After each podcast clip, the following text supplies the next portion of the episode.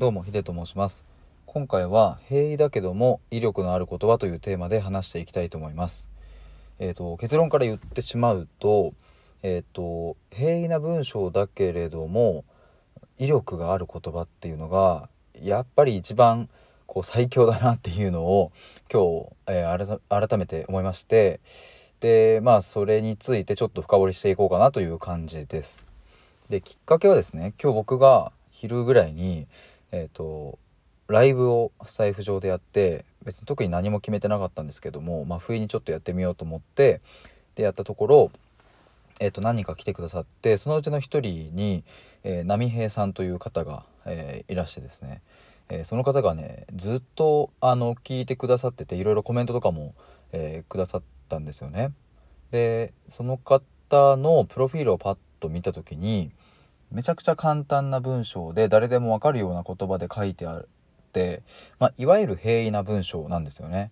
なので一見するとまあ誰でも書けるよねっていう感じなんですけどいい意味でね。ただあの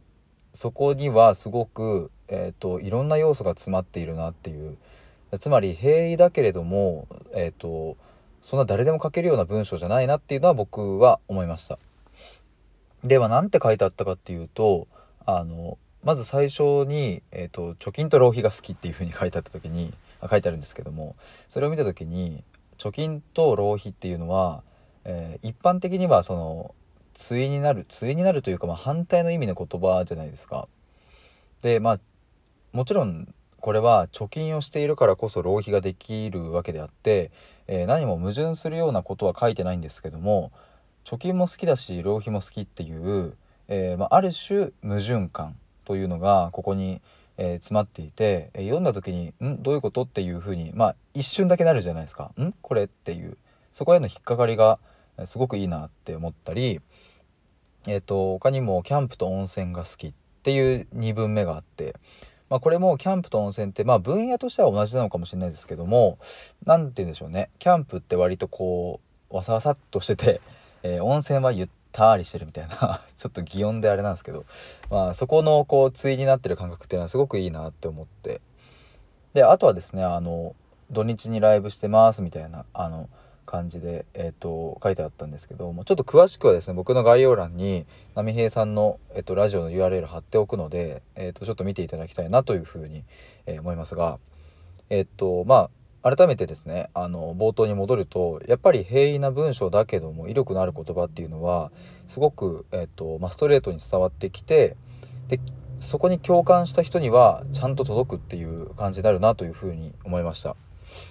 でこれってやっぱりもうちょっと発展させると言葉だけじゃなくて、えー、各分野でそうだなっていうふうに思ってまあ例えばですが、えっと、料理とか、まあ、他にも映画とか、えー、本とか、うん、そういうあらゆるなんか表現というか、まあ、そういうものにおいてやっぱりストレートに、えー、かつひねりなく伝わってくるものっていうのはすごく心に届きやすいなというふうに思いました。もちろんあのひねりがあるものとか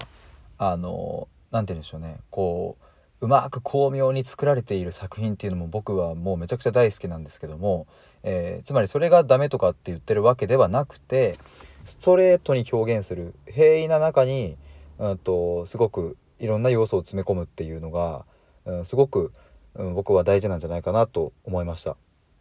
やっぱり最近はですねそのいろんなものが流行ってきてこうインスタ映えするものだったり、えーと、すごく、うん、なんだろうなみんなの目に留まりやすいような表現のされ方っていう作品が多くなってきてますが、うん、やっぱり原点に立ち返ると基本に忠実だなところ基本に忠実でかつそこの、うん、クオリティが異常に高いものっていうのは幅広くみんなから愛されるなというふうに思います。まあ、そんな感じで、えーと、またプロフィールの話に戻ると僕のプロフィールを振り返ってみるとなんか微妙だなっていうかなんかダメだなっていうふうに思って人柄も伝わってこないし結局何をしている人なのかもやっぱりまだ分かんないしうんと文章長いし漢字が多いしアルファベットもあるしこれは読みにくいと、えいうことで僕は波平さんに習って、えーと、なんとかえ変えてみたいと思います。えー、今日は以上です。あちなみにですねノートの方にもこの件に関して、えー、書いているのでもしよかったら概要欄から飛んで、えー、読んでみてください。えー、ということで、えまた明日。